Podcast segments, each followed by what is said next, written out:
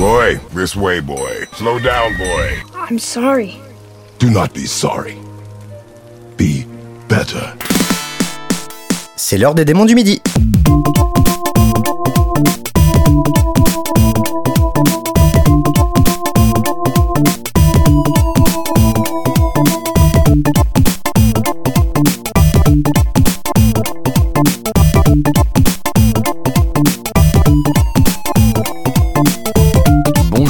Tous et bienvenue dans ce 55e épisode des Démons du Midi, votre podcast dédié à la musique de jeux vidéo et à ceux qui la font. On va écouter beaucoup de musique ensemble.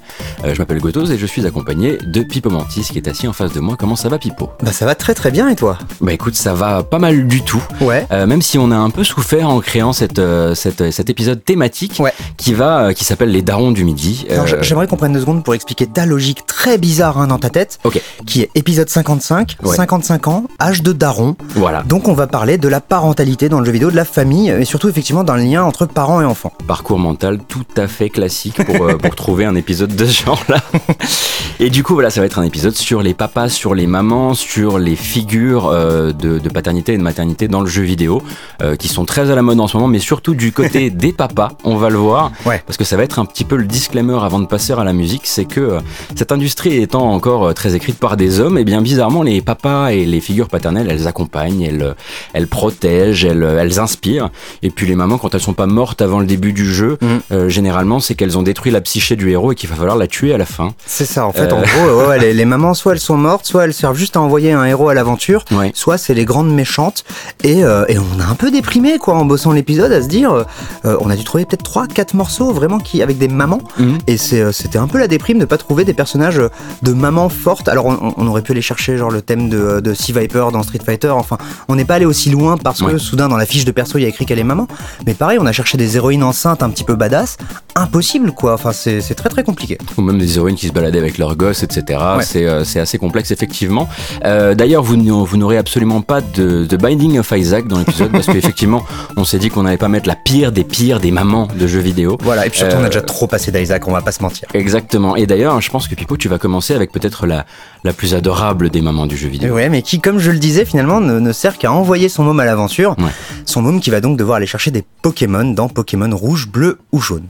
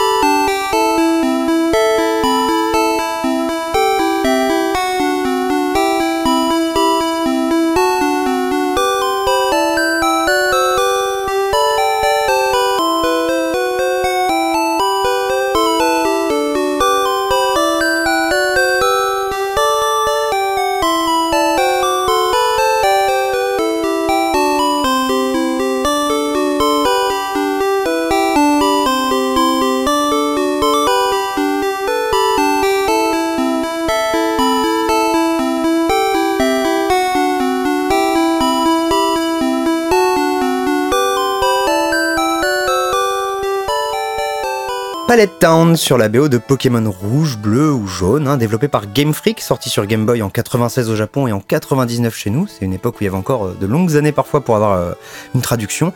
Et donc Palette Town, c'est le bourg Palette, le fameux village de naissance du héros qui va vite se faire botter le train par sa maman, donc pour aller choper son premier Pokémon. Et la BO, comme toutes les BO de Pokémon, euh, est composée par Junichi Masuda, qui bosse chez Game Freak depuis les tout débuts de l'entreprise. Mhm.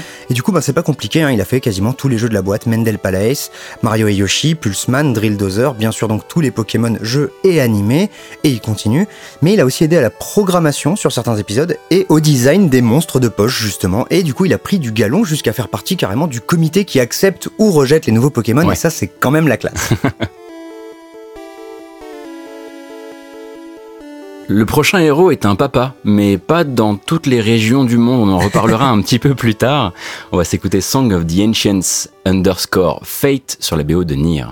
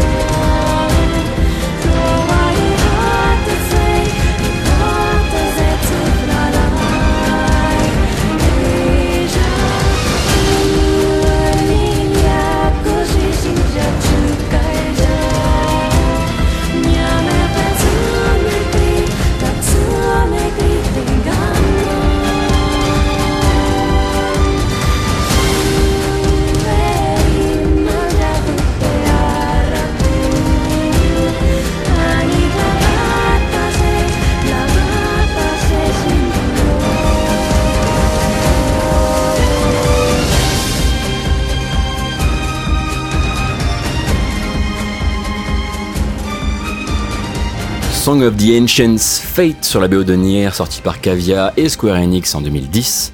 Donc un action RPG euh, imaginé par Taro Yoko, euh, le créateur de la série Drakengard, qui fait d'ailleurs partie du même univers que Nier et Nier Automata. Ouais, qui est un bordel sans nom. Oui, Voilà. voilà. Je vais pas vous refaire l'article, mais en gros, voilà, tout est lié chez Taro Yoko. Et en gros, ce jeu-là, c'est un peu le jeu cassé que les fans adorent. C'est la fameuse Nier Defense Force. et c'est eux qui vous rattraperont où que vous soyez pour vous faire jouer au jeu, Et en quoi attendant- que vous fassiez. En attendant, c'est eux qu'on fait euh, faire Nier Automata quelque part, donc on est quand Oui. même obligé de les remercier quelque part. C'est vrai. et donc Nier, c'est le personnage principal qui est à la fois père et frère de la jeune Yona. Mais attention, euh, rien de répréhensible, rangez vos fourches, je vais m'expliquer. Il est ado et c'est le frère de Yona dans la version réplicante sortie sur PS3 uniquement au Japon. Et dans la version Gestalt, que nous on a connue sur 360, c'est son père avec une apparence d'adulte et quelques lignes de dialogue qui ont été modifiées au passage. Ouais. Et donc euh, il est énormément question de transmission dans les jeux de Yoko Taro, évidemment. Euh, et ça implique également la musique, parce que peut-être que certaines personnes qui n'auraient joué qu'à Automata auraient reconnu la Song of the Puisqu'elle y est, Oui. avec d'ailleurs Grandma, un autre morceau qu'on a passé de Nier, on l'a passé il y a 36 épisodes déjà Oh, ok, très bien. quand même. Euh, et donc voilà, tout ça c'est le travail du grand, du très grand Keiichi Okabe, donc un natif de Kobe qui sort d'une école de design et qui décide ensuite de se consacrer à la musique en live, mais aussi pour le jeu vidéo. Alors il passe par euh, Namco puisqu'il bosse sur Tekken et Taiko no Tatsujin, et ensuite il fonde Monaka. Euh, c'est la société de prod qui, qui le rendra un petit peu célèbre puisqu'il devient un peu le bras musical de Yoko Taro. Ouais. Et donc il va l'accompagner comme ça sur, sur tous ses jeux.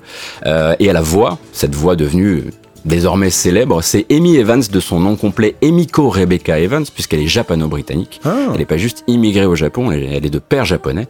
Et donc elle, elle écrit et interprète toutes les chansons euh, qu'il y a dans Nier, et elle écrit et interprète également un bon tiers de ce qui est chanté dans Nier Automata. Ok, la classe. Euh, et d'ailleurs, si vous voulez voir un petit peu euh, Amy Evans chanter, il y a des concerts de Nier et Nier Automata qui ont été euh, filmés au Japon et qui sont disponibles sur YouTube, et vous verrez plein de délicatesses partout.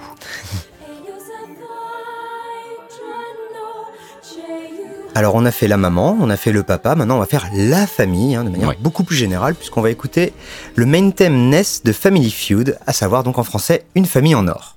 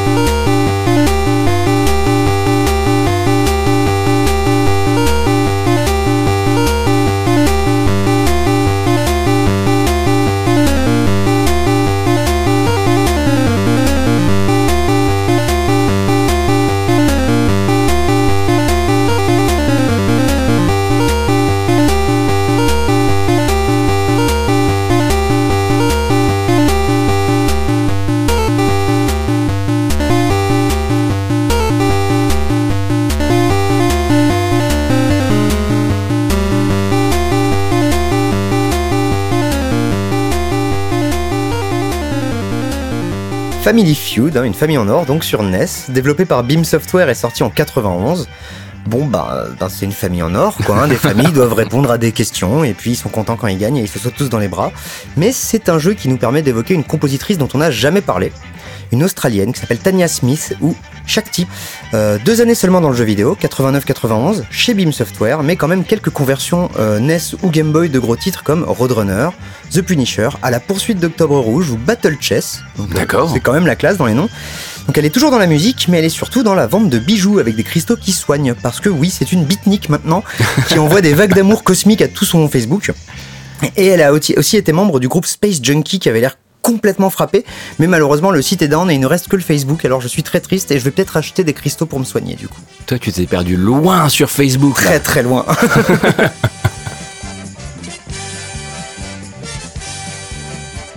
On va rester sur NES. On a fait le père, la mère, la famille en or et parfois, eh bien, il y a aussi les tontons et les tatis. Eh bien là, on a un tonton qui est dans la transmission des valeurs un peu dégueu, en vérité, avec The Adams Family Fester's Quest.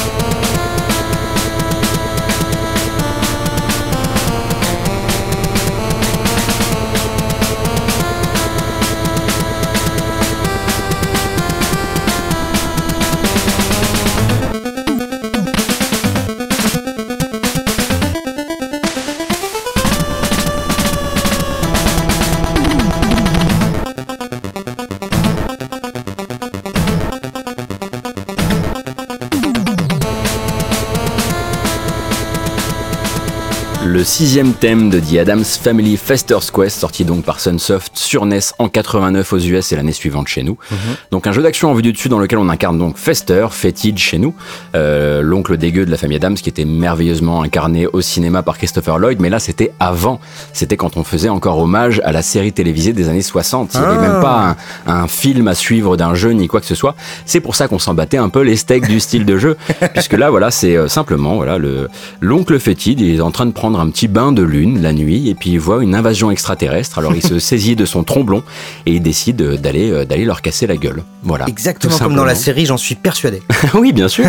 Et donc en cours de route, il va croiser d'autres membres de la famille, évidemment, La Chose, Mercredi, Pugsley, etc., qui vont lui filer de nouveaux objets pour progresser. Et finalement, c'est un Blaster Master-like qui Ouais. est construit sur le moteur de Blaster Master, sauf qu'il n'en a pas le génie à aucun moment. C'est marrant parce que Blaster Master commençait aussi avec une histoire d'invasion extraterrestre qui avait rien à foutre là, etc. Donc c'est assez rigolo. Oui, c'est de euh, l'exploitation euh, ouais, complètement classique.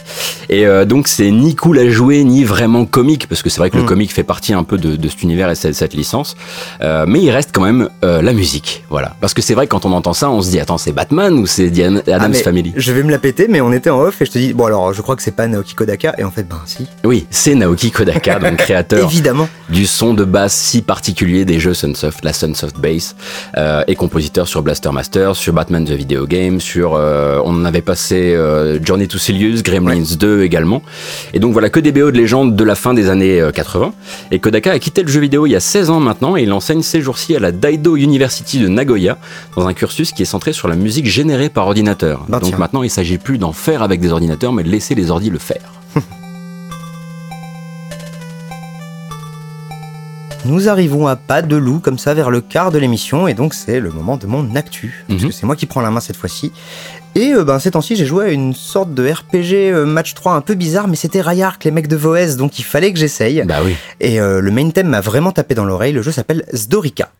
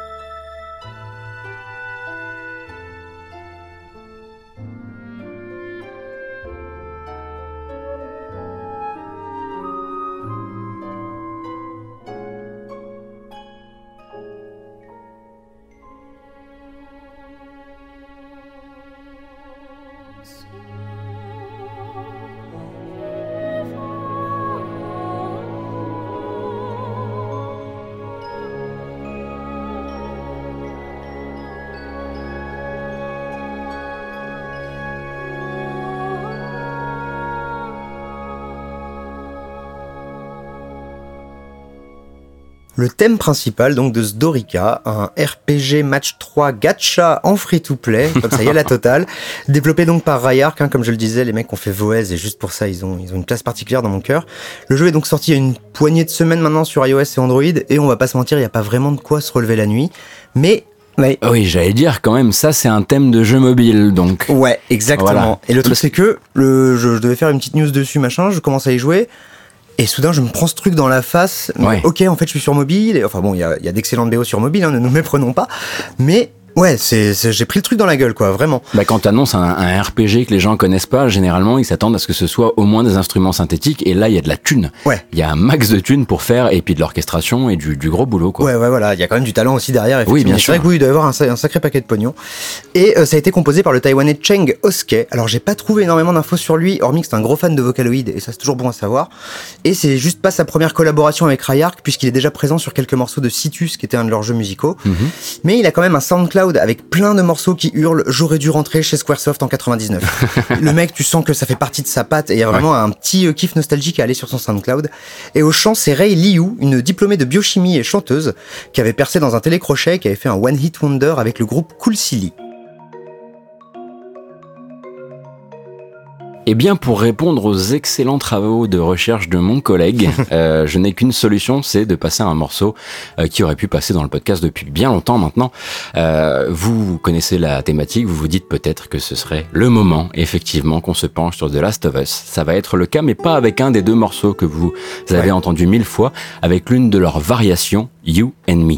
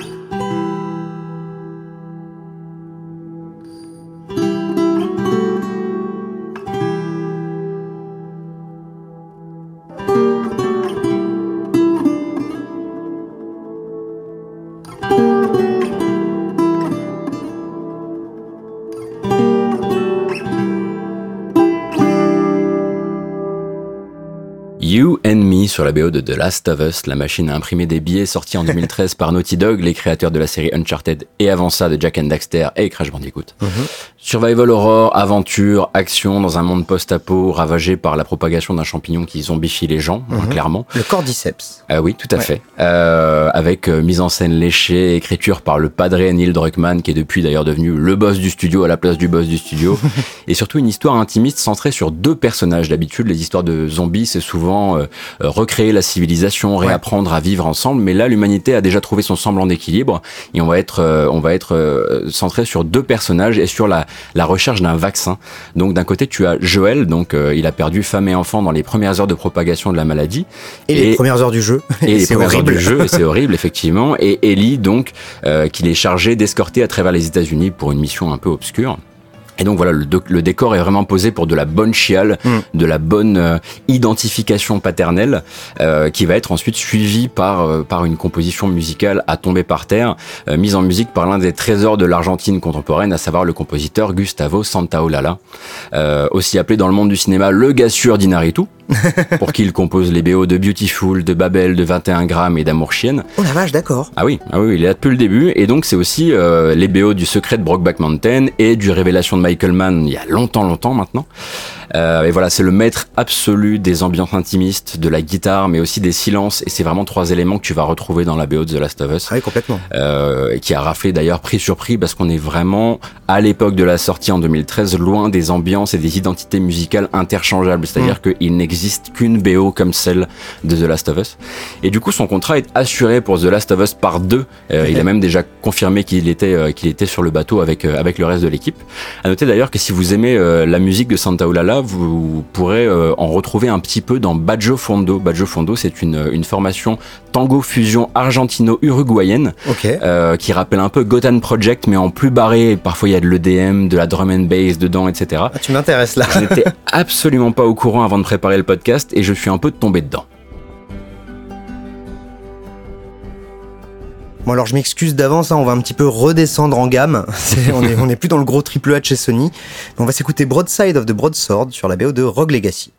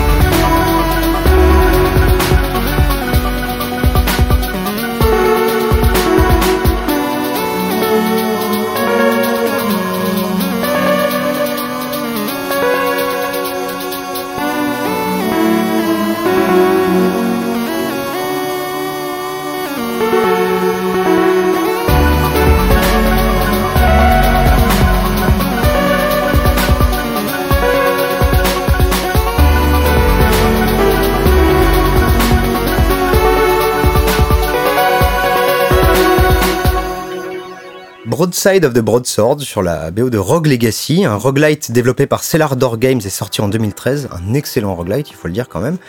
Et le concept du jeu, en gros, c'est que ben, chaque mort, ton personnage décède et tu joues un de ses, de descendants ou une de ses descendantes avec de nouvelles stats plus ou moins débiles. Tu peux avoir euh, le jeu en noir et blanc, tu peux avoir des malus de visée, ton perso peut être végétarien et donc ne pas être soigné par des objets de viande, etc. Enfin, des trucs vra- vraiment débiles et c'est très très rigolo. Et il a surtout cet incroyable BO composé par Eugène in the Pit et l'homme qui nous intéresse aujourd'hui, Judson Cowan, qui se fait aussi appeler Tetix, compositeur électro chiptune basé à Édimbourg, qui a bossé donc sur Rogue Legacy et un autre jeu qui s'appelle Cool Pizza. Je suis assez curieux. Je connais pas. Mais ensuite, il a surtout fait de la pub, euh, de la commande sur des dessins animés, des choses comme ça. Et surtout, voilà, à côté de la musique, son vrai métier, c'est qu'il est graphiste. Notamment pour la chaîne américaine TBS. Ah, ce qui fait qu'il a fait des publicités print pour Conan O'Brien ou The Office. Et ses designs ont grave de la gueule en plus quoi sur son site, c'est vraiment c'est vraiment assez stylé. Et pour revenir à la musique sur son Bandcamp, euh, son dernier album en date est très très cool, ça s'appelle The Lens of Belfrom et c'est la fausse OST d'un RPG Super Nintendo. Il est top. Ouais, voilà, il est très très cool.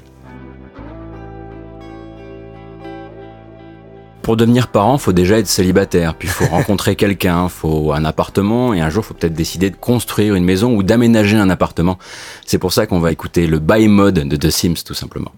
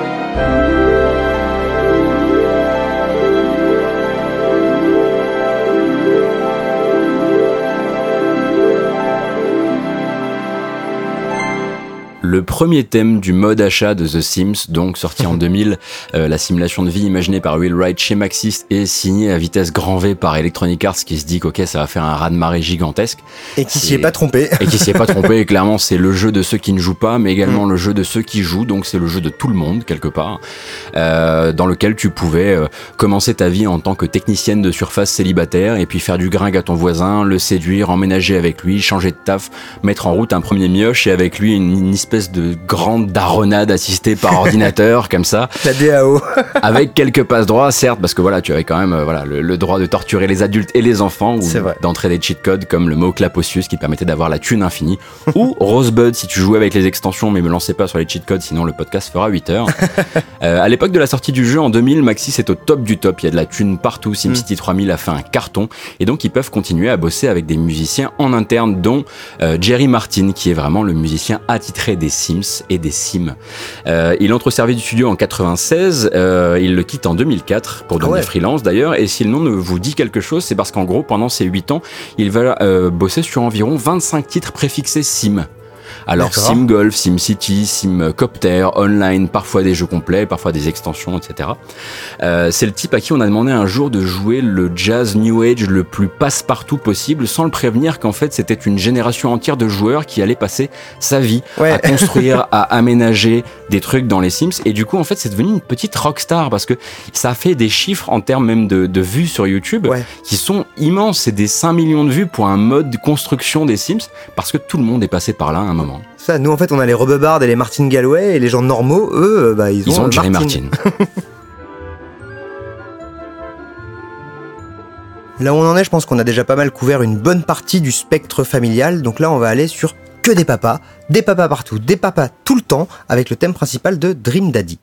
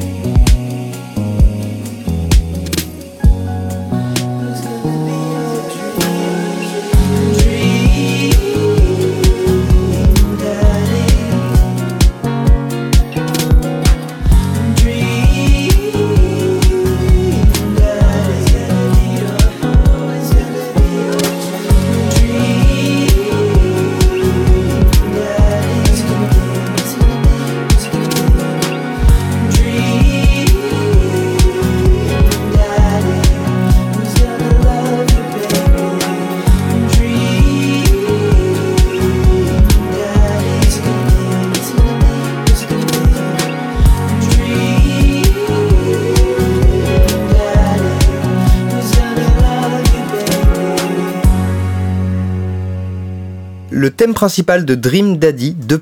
A Dad Dating Simulator, un visual novel développé par les Game Grumps, les youtubeurs euh, sûrement aidés de 2-3 développeurs, sorti en 2017 sur PC et Mac, et on y incarne un père célibataire, veuf et homosexuel qui va emménager dans un quartier avec 7 autres papas à séduire, qui vont être des, archi- des archétypes de papa, euh, le rigolo, le bourru, etc.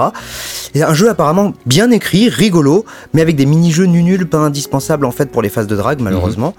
Et ce thème absolument infâme, on le doit à Bass, un groupe d'électro composé de Will Wiesenfield et Morgan Greenwood, des Américains qui ont signé sur Anticon, le label monté entre autres par Dozwan. Ah ouais? Et ouais, parce qu'en fait, je suis allé écouter un peu ce qu'ils font à côté, c'est très très chouette. Donc ils nous ont juste réservé ça pour la blague. Quoi. Exactement, c'est vraiment c'est leur morceau blague et à côté ils ont des albums d'électro super cool que j'invite vraiment les gens à écouter. Alors bonjour, moi je m'appelle Gotos et si on m'a fait venir dans ce podcast, c'est pour énoncer des évidences. Euh, on va se pencher sur un jeu qui est fait de papa, de fils et de papas qui deviennent des fils et des fils qui deviennent des papas. Et des vrais, des faux, des peut-être, on sait pas. Et on est perdu un peu dans cette affaire, c'est le morceau Father and Son sur la BO de Metal Gear Solid 4.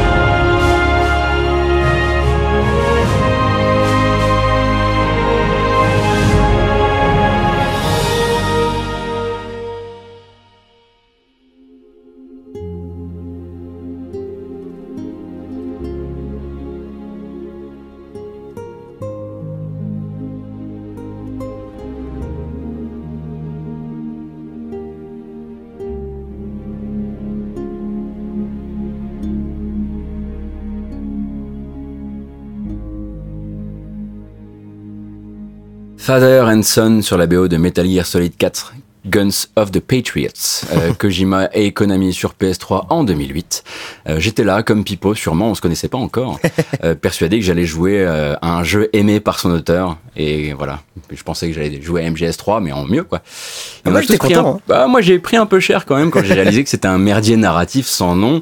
Euh, voilà, il y a certes Snake vieux, il y a des thématiques chères à Kojima, mais tout est parfois euh, trop raconté, beaucoup trop raconté et si peu joué finalement. Mais ça reste un merdier narratif qui euh, à lui tout seul 20 ans de merdier narratif. C'est ça qui Oui, est balèze en ouais, fait. ouais, ouais, Et ouais, pour les vrais fans, en fait, nous on était contents d'avoir deux cinématiques d'une heure et demie qui, qui recollent enfin les morceaux, quoi. Voilà, pour que tu comprennes tout ça. Voilà. Mais il y avait des moments incroyables dans ce jeu et vraiment je le maintiens. Bien sûr. Euh, je parlais donc des thématiques chères à Kojima et l'une d'entre elles c'est la transmission Mm. euh, des gènes, du savoir, de la doctrine, de l'identité, de plein de choses. Ça passe par la procréation, parfois par le clonage, même la greffe. Et en fait, le truc, c'est que le MGS, c'est la mémétique, la génétique et euh, SIN, le, le, le, le, le, le- ton entourage. Et c'est vraiment la transmission de ces trois choses-là par, Oui. le, par le même, donc par le qui tu es, par le gène et par la scène. Et c'est vachement intéressant ça. Et la transmission est jamais mise, aussi mise en scène dans MGS finalement que dans cette scène du Father and Son Mm. euh, dans MGS 4 où c'est vraiment genre un vaudeville où tout le monde serait le papa de quelqu'un et où ton cerveau a lâché l'affaire il y a genre deux heures. Du coup tu pleures mais tu sais pas pourquoi. Ouais. Et c'est absolument fou parce que ça, ça réussit. Alors certes, il y a cette partition qui aide énormément. Ouais. Euh, c'est l'un des derniers travaux sur MGS4 de Harry Gregson Williams, donc la star du ciné que, dont Kojima était fan et qui l'a ramené sur la série à partir de MGS2. Mm. Mais vu qu'on en parle toujours, j'ai décidé de parler de deux autres compositeurs qui ont bossé sur la BO, à savoir Nobuko Toda et Kazuma Jinuchi. Ok. Alors Toda, il arrive chez Konami à l'époque de MGS3 et il devient l'assistant de Norihiko Ibino, qui est un des ça. grands compositeurs des années 2000 chez Konami.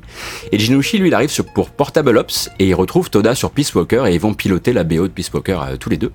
Euh, la blague, c'est qu'en fait, ils se tirent de chez Konami tous les deux assez rapidement et ils s'exportent. Et on les retrouve un peu plus tard sur la série Halo. D'accord. Jinoshi arrive sur la BO de Halo 4, il est assistant compo, il devient premier compo sur Halo 5, et c'est Toda qui s'occupera de l'orchestration sur Halo 5. Donc voilà, le binôme se retrouve, et euh, ce qui m'amène à cette conclusion qui est finalement écouter la BO de Halo 5 avant qu'on vous force à l'écouter, Ouais. parce que vous allez être surpris de retrouver des tout petits morceaux de MGS dedans, et c'est ma BO de Halo préférée. Alors j'aime beaucoup Marty O'Donnell, euh, je, je, je vois, je, je vois vraiment l'héritage du bonhomme, mais Jinoshi là-dessus il a fait un boulot de malade.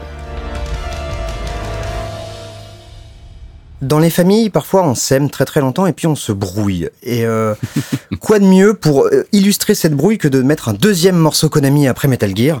On va s'écouter Hell Frozen Rain sur la BO de Silent Hill Shattered Memories. In your mind's eye lives a memory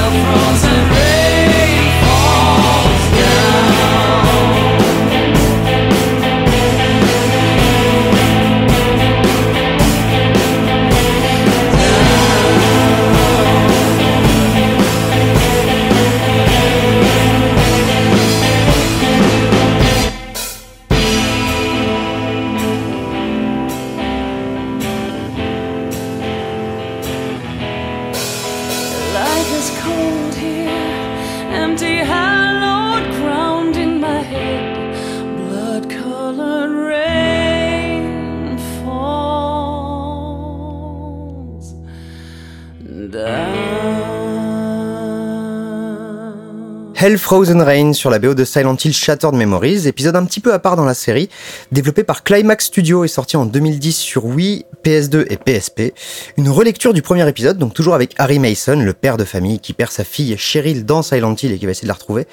Mais une relecture super maligne en fait, avec notamment un psychiatre qui va analyser le joueur entre les séquences de gameplay Mhm. et qui va modifier en fait des éléments du jeu en conséquence. Alors ça va du, de, de la couleur du toit d'une maison à l'accoutrement d'une nana, est-ce qu'elle est plus ou moins sexy en fonction des réponses qu'a mis Ah, le joueur sur son rapport aux femmes et ça peut modifier des choses dans ta perception même du scénario. Donc ça c'est très très malin et c'est génial tout bêtement parce que c'est écrit et designé par mon gars Sam Barlow, euh, le mec de Her Story. Sérieux? Et oui, ah tu savais pas Ah non, je avaient savais fait, pas du euh, tout. Les gens avaient fait grand bruit au moment de Her Story parce que c'était le gars de Silent Hill Shattered Memories. Ah. Et ouais, la classe donc. Il n'y a pas de nulle part nu, du, du coup. Ah bah non, clairement pas, non non. Et euh, comme chaque Silent Hill a son morceau de rock FM trop triste, et Oui. ben voilà Hell Frozen Rain, donc composé par Akira Yamaoka évidemment, qui a fait pour la première fois de la musique adaptative sur l'OST. C'est un Mhm. truc euh, un peu intéressant à savoir. Et au chant, c'est toujours Marie-Elisabeth McGlynn et sa voix de soccer mom au bout du rouleau, flinguée au scotch dans un piano bar miteux. Je l'aime, je l'aime, je l'aime de tout mon cœur. Chanteuse sur tous les Silent Hill depuis le 3 et récemment un featuring sur le thème de fin du jeu d'horreur un peu pété, Colate. Et ben on va vous le passer parce qu'en fait il est très très chouette. Arrivé à la moitié du podcast, tatati, tatata, on va vous passer un morceau qu'on a, qu'on est allé chercher auprès d'un compositeur connu ou un peu moins connu de l'industrie, mais qui a travaillé sur un jeu vidéo. Ouais. Euh, et on est assez content d'avoir Mhm. pu avoir une réponse qui venait directement du Japon. Pour une fois. Ah oui, et en plus avec une petite triche, mais non pas, pas tant que ça. C'est simplement que c'est un, un artiste chiptune japonais qu'on aime énormément Ouais. et on voulait vous en passer, mais il n'avait jamais composé pour le jeu vidéo. Euh, il s'appelle Foil Verb et il y a pas longtemps, il a signé la petite BO d'un Dojin, donc un jeu amateur japonais distribué uniquement au Japon. Vous n'en avez jamais entendu parler, ça s'appelle Kubiki no Ori. Et donc euh, Foil Verb, de son vrai nom Gu Sakamoto, Ok. euh, vous propose un thème de combat tiré de Final Fantasy Tactics.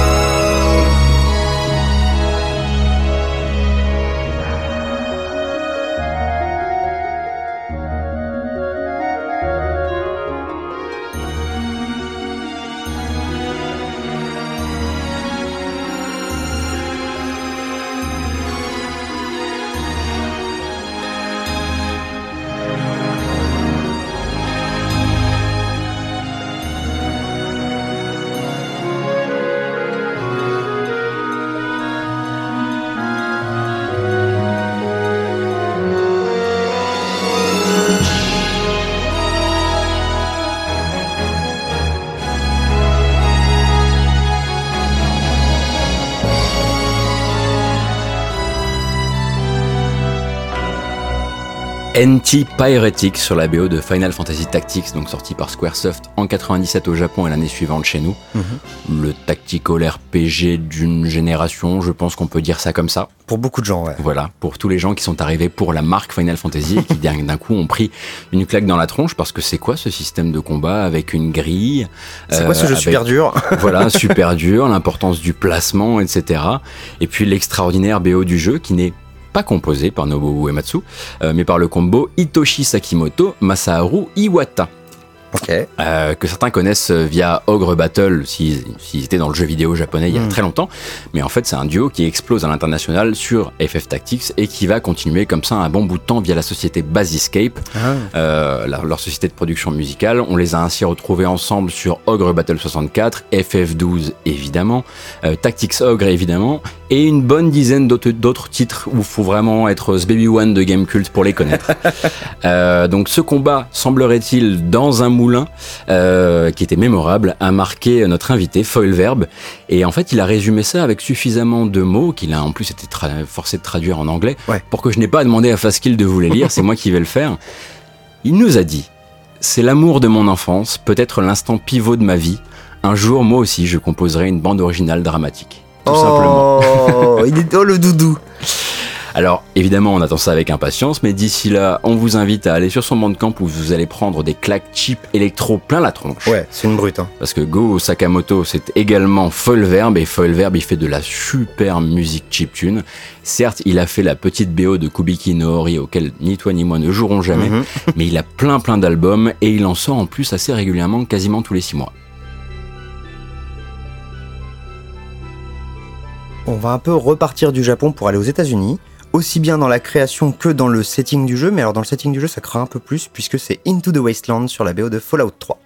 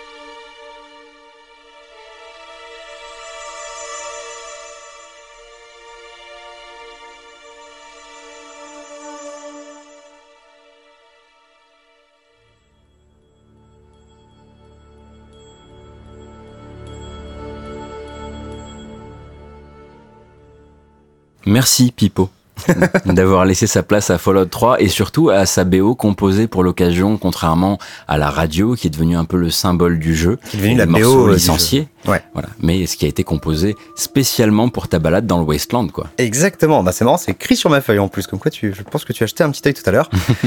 Fallout 3, donc hein, développé par Bethesda Softworks, c'est sorti en 2008 sur PC 360 PS3. Ce que je, épisode que j'appelle moi l'épisode de la brûlante traîtrise Ah bah en, oui. en caps lock, hein, puisque ben, c'était le premier épisode en 3D et en FPS. Autant dire que pour nous, les amoureux du vue de dessus, ça picotait un peu. Et puis surtout avec la philosophie Bethesda qui était bien bien loin de la philosophie Voilà. originale. Skyrim avec des flingues, hein, si on veut schématiser très très fort. Mais quand même candidat au titre de meilleur didacticiel de l'histoire du jeu vidéo. Puisque donc dans Fallout 3, on incarne un jeune homme qui va sortir de son abri anti-atomique pour partir à la recherche de son père. Mais du coup, les différentes phases du didacticiel vont couvrir toute son enfance. Là où son père est encore là. Donc il va être bébé pour faire ses stats, et puis ensuite il va être enfant pour apprendre à tirer à la carabine, didacticiel de combat. Ado, il va aller draguer, tu vas apprendre le système de dialogue et de persuasion. Mhm. Le tout avec papa Liam Neeson en toile de fond. Donc c'est quand même pas mal. Donc le mec qui t'apprend à tirer sur des rats à la carabine, c'est Liam Neeson. Il y avait un casting vocal de malade dans ce jeu. Voilà, et en gros tu passes ta première heure avec Liam Neeson qui est juste ton daron et qui s'en va. Et là, bon, bah, tu pars dans le Wasteland. euh, Oh non voilà, exactement. Tu, oh non, tu pars dans le Wasteland pour le retrouver.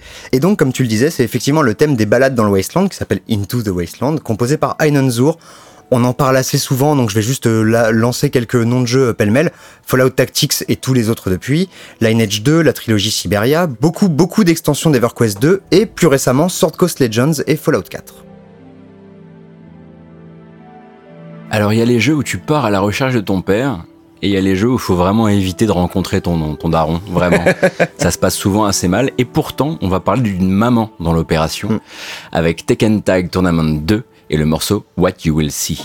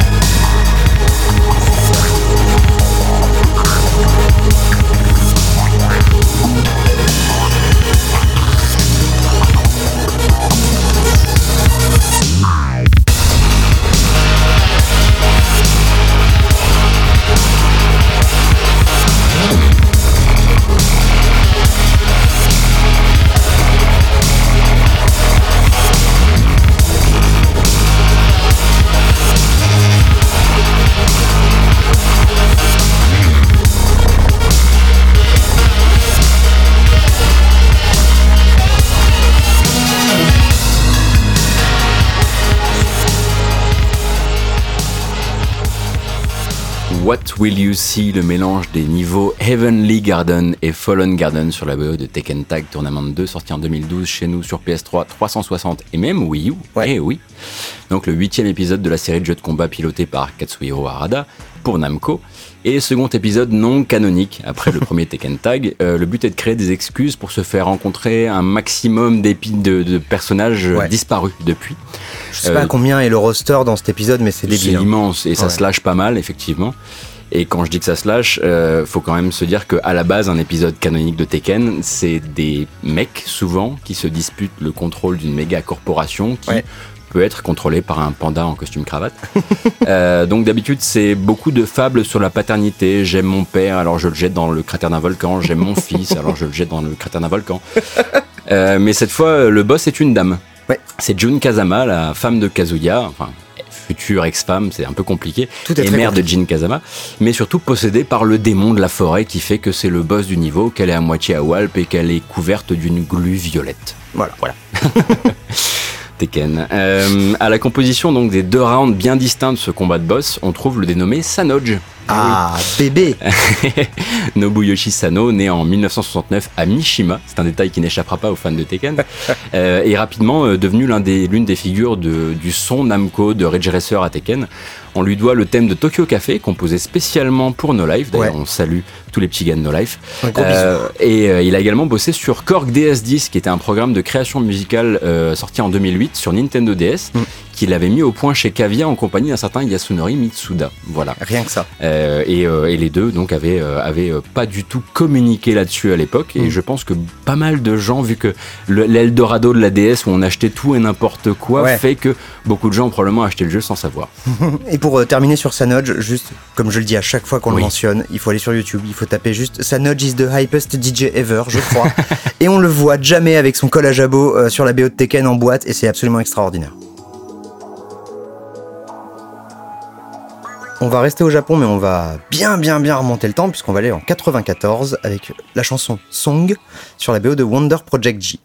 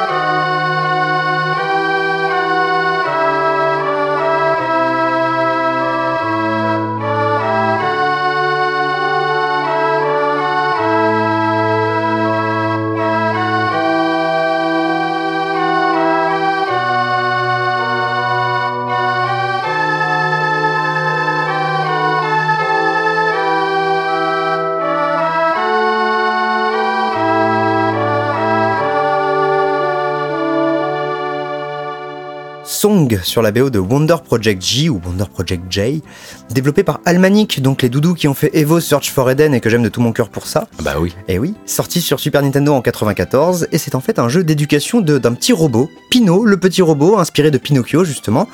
Et en gros, c'est d'assez loin une sorte de prototype de euh, la série PC Creatures, où Mhm. tu apprenais à des bestioles aussi des mots, euh, ce qu'il faut pas faire, ce qu'il faut faire, etc.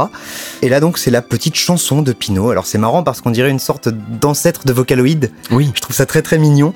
Et la composition avait été donnée à une société externe qui s'appelle Mint euh, via le compositeur Akihiko Mori, qui a composé pour pas mal de petits jeux comme Popeye 2, Power Drift sur PC Engine, Acrobat Mission ou Mystic Arc, avant malheureusement de décéder d'un cancer en 98 à seulement 31 ans.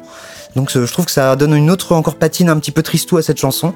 Donc, désolé de plomber l'ambiance, mais euh, Non mais je voulais simplement revenir pour justement pas rester sur un Ouais. plombage d'ambiance, euh, sur le fait que effectivement ça fait Vocaloid, Mm. mais ça rappelle aussi un petit peu euh, ce qui pouvait être le- la scène de l'opéra de Final Oui. Fantasy, donc vraiment l'utilisation des limites, Mm. euh, l'exploitation au mieux, on va dire des limites d'une d'un chip sonore pour Ouais, faire du chant, ouais de la euh, voix. ce qui a été euh, souvent casse-gueule pour beaucoup de gens. Et ça, j'aime beaucoup, c'est très très mignon, ça Ouais. pourrait être ça pourrait être dans un dessin animé quoi. Et justement, Pipo, tu as essayé de plomber l'ambiance, mais ça ne marchera pas avec moi. On va effectivement parler d'un jeu qui aborde énormément la problématique de la mort dans une famille, Ouais. mais qui en fait surtout des souvenirs, beaucoup de souvenirs que tu vas explorer par le gameplay. Et c'est ça qui fait que c'est probablement le meilleur jeu de son genre, What Remains of Edith Finch, avec le thème d'Edith Finch.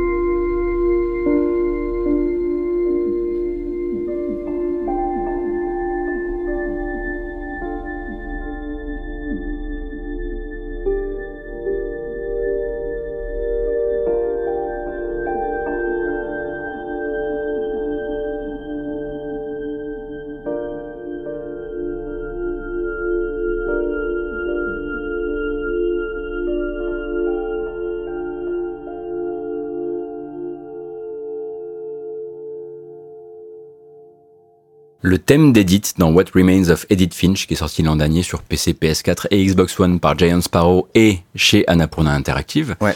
Donc la claque absolue. Bah, on, on peut le dire, il a eu le, le BAFTA, si je me plante pas, hein, du jeu de l'année. Voilà. Euh, voilà, tout simplement, là, il y a- il y, a quelques semaines. Bah, c'est le boss final de la première génération de jeux d'exploration narrative à la première personne. Ouais. Euh, premier de son genre qui n'aurait pas pu être un livre, qui n'aurait pas pu être une série ou une vidéo YouTube.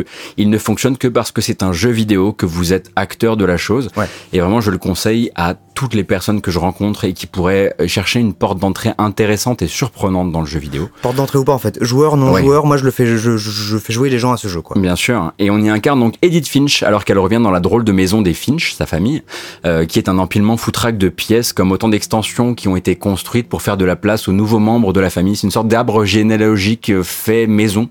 Et un arbre généalogique qui est foutraque lui aussi, d'ailleurs. Ah oui, ouais, bien sûr. Et donc le souci, c'est que les Finch ont une spécialité. Ils meurent de manière surprenante, mystérieuse, mystiques ou alambiquées.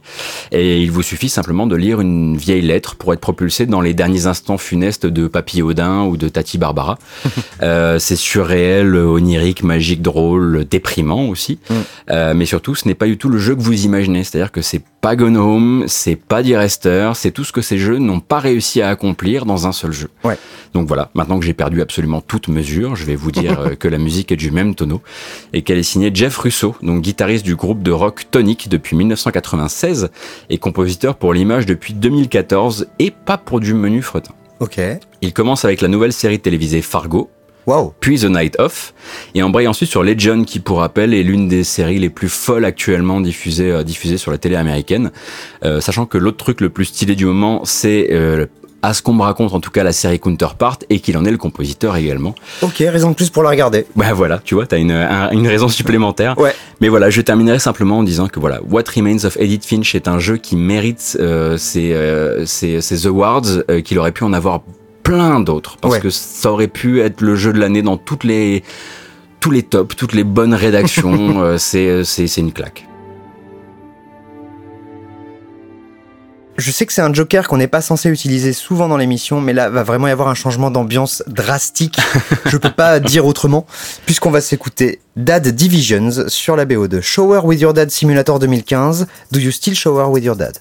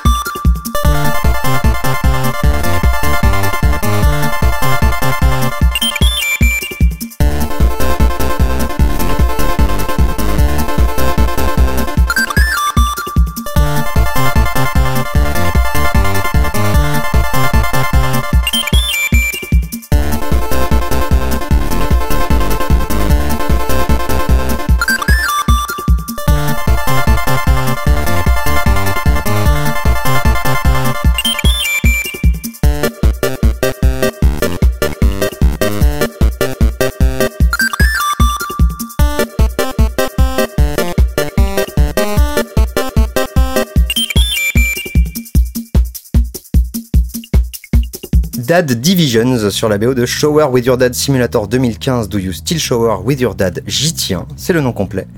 Développé par le studio Marbank, c'est sorti donc en 2015 sur PC. En gros, le but est assez simple, il faut prendre une douche avec son papa, mais pas les autres papas parce que ça se fait pas.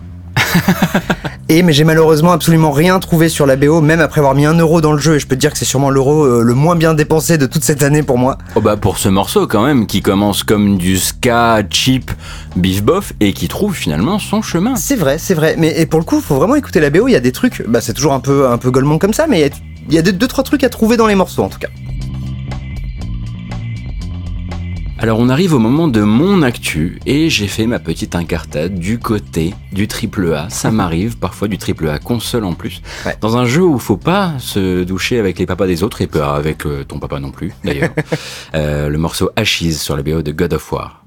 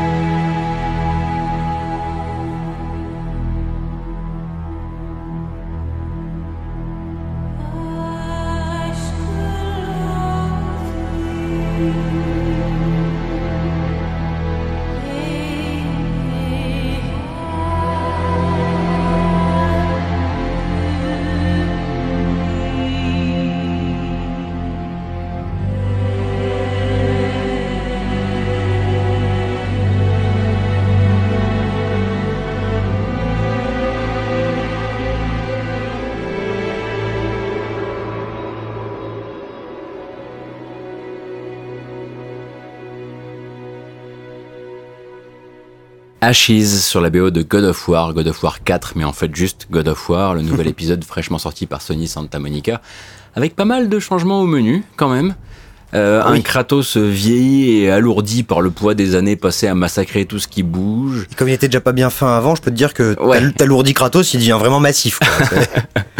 Un setting qui lâche donc la mythologie grecque pour les légendes nordiques, une nouvelle caméra, un nouveau système de combat et un second personnage, Atreus, Ouais. le fils de Kratos.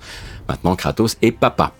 Euh, de ce que j'en ai vu pour l'instant, et franchement, j'ai fait que l'intro, et pourtant je vous l'ai quand même mis dans le podcast, euh, c'est une sorte de Last of Usisation de God of War. Dans le scénar, parce que dans le gameplay, c'est plutôt une Resident Oui. Evil 4isation. Ouais, exactement. Avec plus de sentiments, plus de taf sur l'ambiance et l'aspect enchaîné des scènes. D'ailleurs, il y a cette caméra qui suit Kratos en jeu et qui le quitte pour suivre toute l'action qui virevolte et qui revient toujours par-dessus son épaule. C'est un long plan séquence de 30 heures. Voilà, ce qui est pas rien. Ce qui n'est pas rien. La mise en scène euh, du jeu est admirable.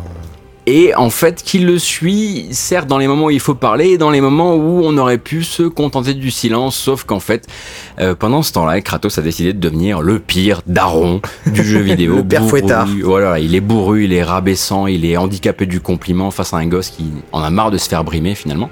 Non pas que j'attendais que Kratos soit devienne voilà le nouveau papa, euh, on va dire euh, 2.0 Non, bien sûr. ça a toujours été un gros con. Mais c'est vrai que sur 30 heures, l'entendre toujours dire Tais-toi, ne fais pas ça, je ne sais pas. Sois pas désolé, sois meilleur. De toute façon, vous l'avez eu en jingle d'intro de notre épisode, vous avez à peu près l'idée de ce que ça peut donner. Surtout avec sa grosse voix comme ça. Donc parfois, t'aurais voulu juste le silence et la musique. Mm. Parce qu'au niveau de la musique, eh bien, il y a un mec qui attendait qu'on lui file un bon job depuis hyper longtemps dans le jeu vidéo. Il s'appelle Bear McCreary. C'est monsieur Battlestar Galactica, Black Sails ou Outlander dernièrement. Un mec euh, qui, côté JV, euh, n'a jamais eu trop de chance. On lui a filé Dark Void, Socom 4, Defiance. Euh, et ça a commencé à un petit peu changer. Mm. Avec le DLC Jack l'Éventreur pour Assassin's Creed Syndicate. C'est vrai. Sur God of War, en revanche, on lui file le budget qu'il n'a probablement jamais eu de sa vie, en tout cas pas à la télé. Euh, donc il se fait plaisir, un maximum d'orchestre, des portions chantées partout, partout, partout. Et superbe. Euh, super, Ouais, évidemment.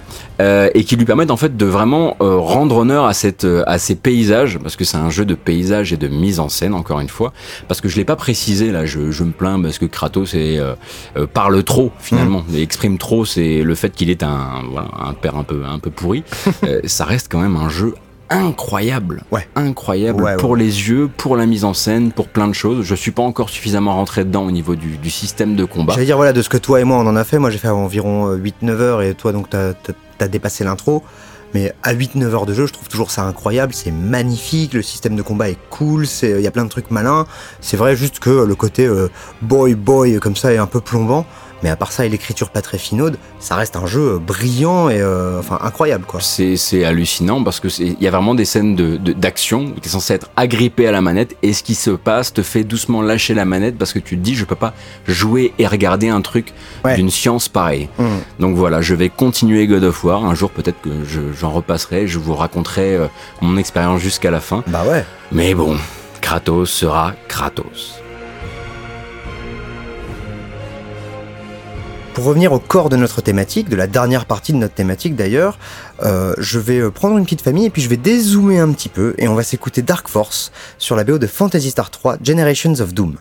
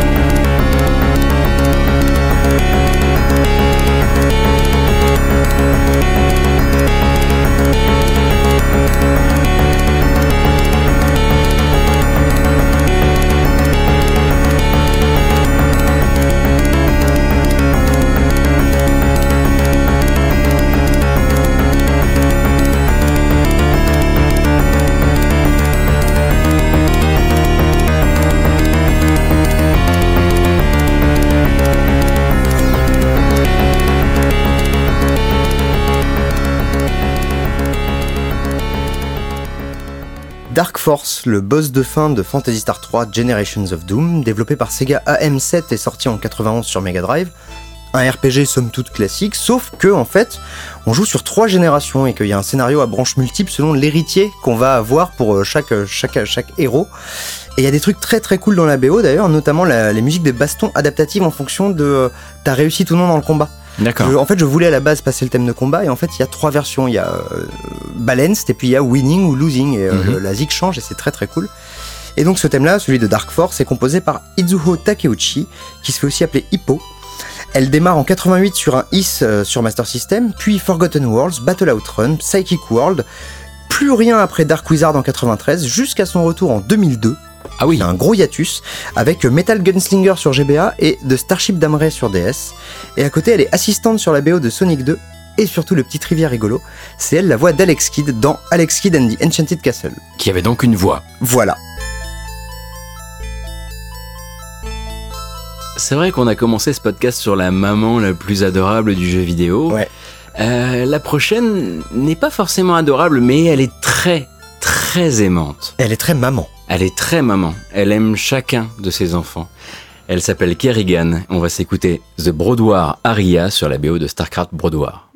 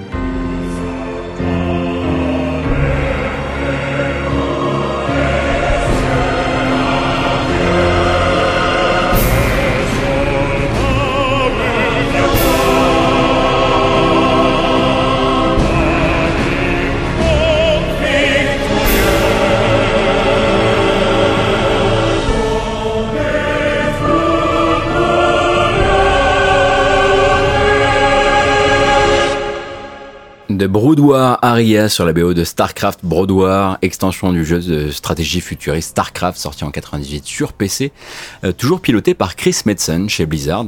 Metzen en fait c'est le gars qui se prend d'affection pour l'un des PNJ des premières missions de la campagne Terran et qui se dit non seulement Sarah Kerrigan doit survivre mais elle doit devenir vraiment pivot dans mon scénario. Ouais. Euh, donc au milieu du scénario de StarCraft, elle est abandonnée par les Terrans et elle finit contaminée par les Zergs. C'est une race d'aliens bien baveux. Euh, et en fait, elle les rejoint et elle décide de devenir la reine des lames. Ce sera son titre. Euh, et en fait, Brodoir, c'est vraiment l'extension durant laquelle elle va chercher à devenir la maîtresse suprême de tous les Zergs. Ouais. Même s'il faut tuer les plus hauts placés pour devenir la maman de tout le monde. C'est pour ça que je l'aime, Euh, je crois. Oui, oui, oui. Alors, pour les gens qui n'ont jamais joué à StarCraft, c'est vrai que c'est toute une histoire. Chez Blizzard, on déconne pas, il y a du lore partout. Ouais.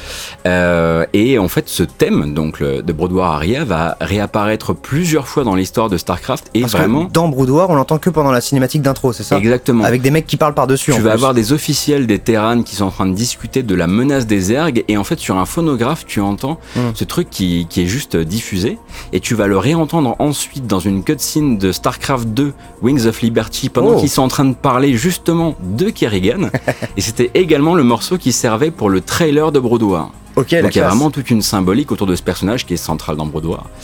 Et euh, la composition est signée par une bobine qu'on connaît un petit peu si on se penche sur les faits d'armes de Blizzard. Il s'appelle Glenn Stafford. Oui. Euh, alors, il a bossé sur World of Warcraft, sur Warcraft, mais surtout sur Starcraft. C'est lui qui arrive et qui fait la BO du premier Starcraft, euh, qui suit ensuite Starcraft 2. Et C'est à, lui qu'on doit les guitares sèches des thèmes des Terran, quoi. exactement. Eh bien, je l'aime. Voilà.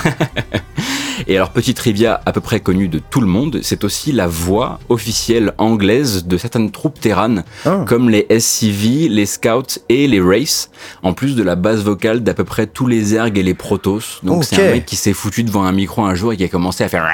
c'est ça, oui, il a juste fait des bruits vous- dégueulasses, quoi. Juste pour vous faire kiffer dans un, dans un STR, quoi.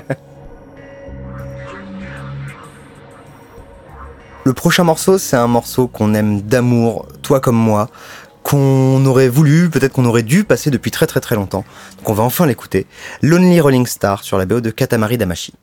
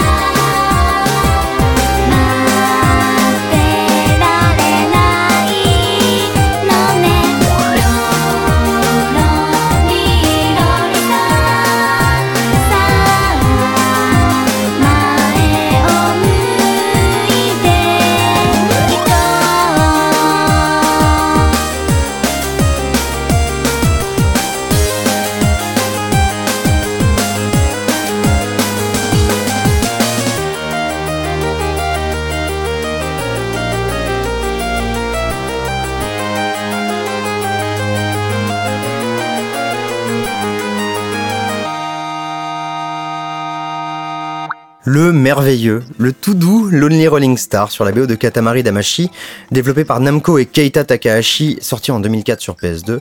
Et c'est donc l'histoire racontée à coups de bruit de tire-bouchon dans les menus euh, du roi du tout cosmos qui rentre bourré chez lui un soir et qui par erreur défonce toutes les planètes de la galaxie.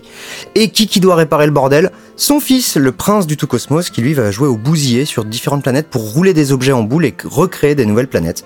C'est génial, c'est complètement fou et la BO elle est dingo, elle Ouais. tire dans tous les sens, il y a de la bossa nova, il y a de la pop, il y a du rap, il y a tout ce que tu veux. Et elle a été composée par plein de personnes, mais ce morceau-là, Lonely Rolling Star, donc, est composé par Yoshihito Yano, un compo interne de chez Namco depuis 97. Mhm. Il commence avec Alpine Racer 2 et Ace Driver, puis quelques tracks sur Soul Calibur et Tekken Tag Tournament. Comme quoi on retombe Ah sur nos pattes. Changement d'ambiance quand même. Faudra écouter ce qu'il a fait dans Tekken, je suis assez curieux. Puis il va plutôt se tourner vers les bruitages pour plein plein d'autres jeux, dont encore des Soul Calibur. Et il reviendra à la compo que pour Sayonara Rolling Star, qui est donc un- une sorte de morceau de fermeture qui sera lui dans Beautiful Katamari. Et l'adorable voix qu'on entend au chant, c'est Saki Kabata, une chanteuse qui s'est fait recaler de l'audition pour les Morning Musume, à mon grand dame. Et du coup, bah, elle a juste fait un single et puis s'en va. Donc j'espère qu'elle a fait d'autres choses que la musique et qu'elle est heureuse là où elle est. Elle a fait ça, Ouais. bordel, elle a fait ça. C'est Voilà. un des trucs les plus repris de l'histoire de la cover de jeux vidéo. C'est clair. Les Américains en sont absolument fous de ce morceau. Et ils ont raison. ouais, oui. Ah voilà, se dit l'auditeur, il se dit voilà, c'est un, une spéciale paternité impossible qui nous passe du Nintendo. Et pourtant, Eh Bowser a un gamin. Et ce gamin, c'était un boss dans Mario Party 9.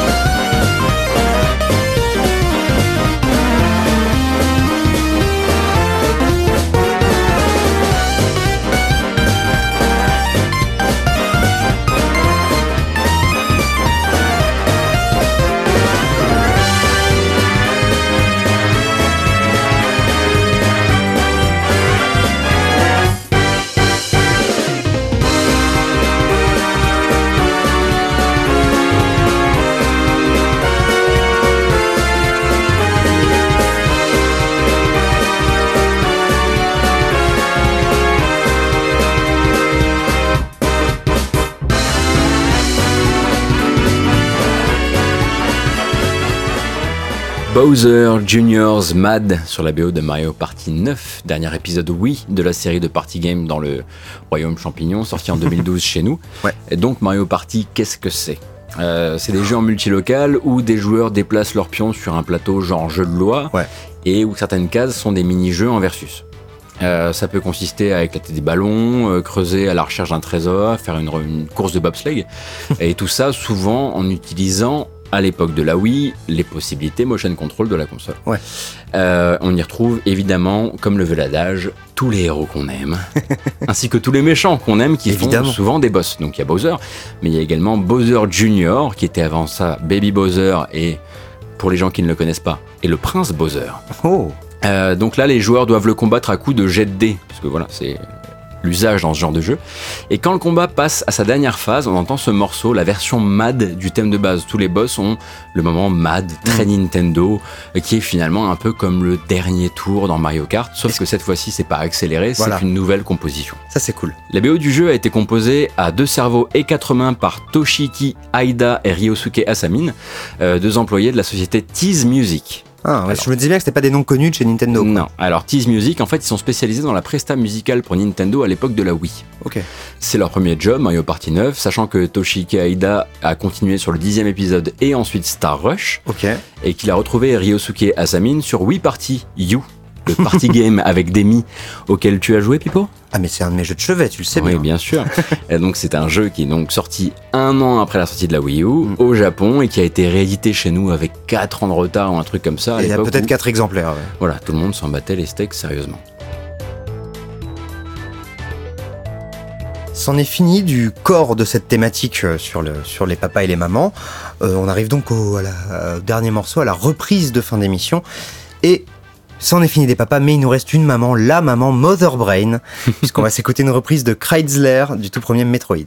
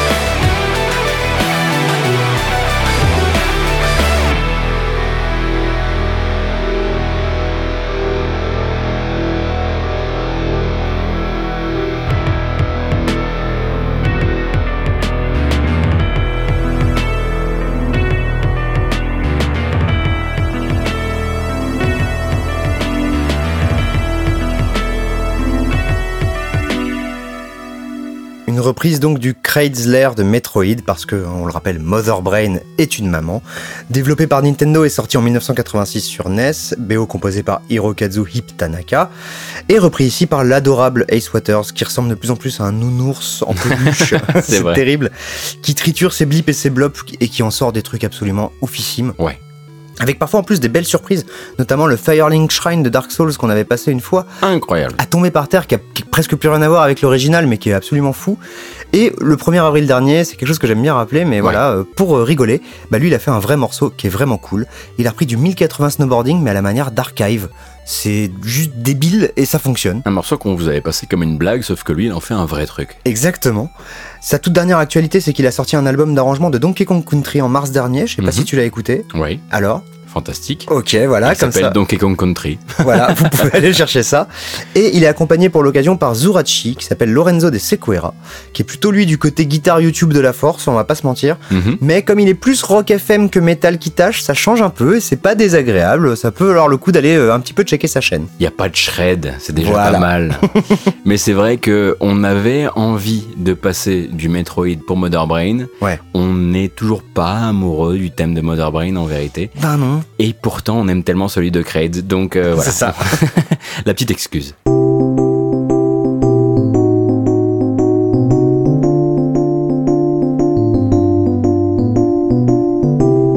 Et c'est sur cette ville tricherie que, euh, que s'achève cet épisode numéro 55 des Démons du Midi, les Darons du Midi.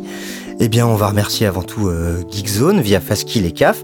Euh, surtout Faskill, hein, parce que bon, CAF, c'est pas lui qui monte et qui produit l'émission quand même, on va se calmer. On a décidé que ça s'appelait maintenant du podcast assisté par Faskill. Voilà. Pour attraper toutes nos bévues. C'est ça, le PAF, c'est très important, exactement. Et on vous remercie, vous, Évidemment, de nous suivre, de continuer à partager le podcast, à le faire découvrir autour de vous.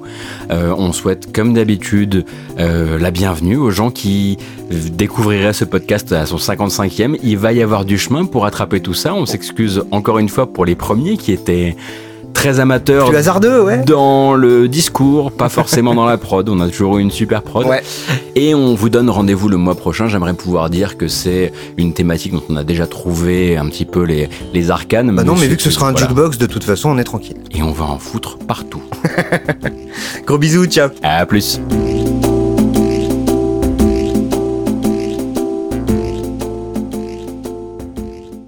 Tu pouvais euh, commencer ta vie en tant que technicienne de surface célibataire et puis faire du gringue à ton voisin, le séduire, emménager avec lui, changer de taf, mettre en route un premier moche. Un premier moche.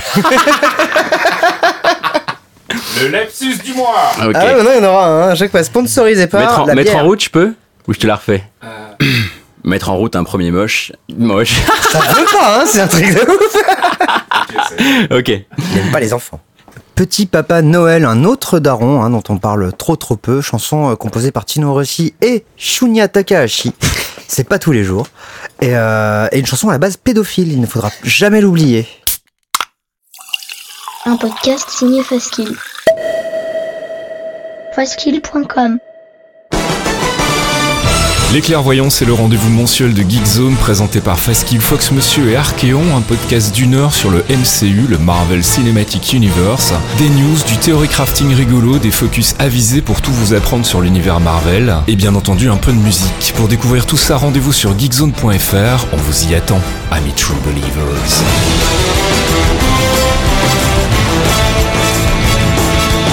Hey, how's your girl, man?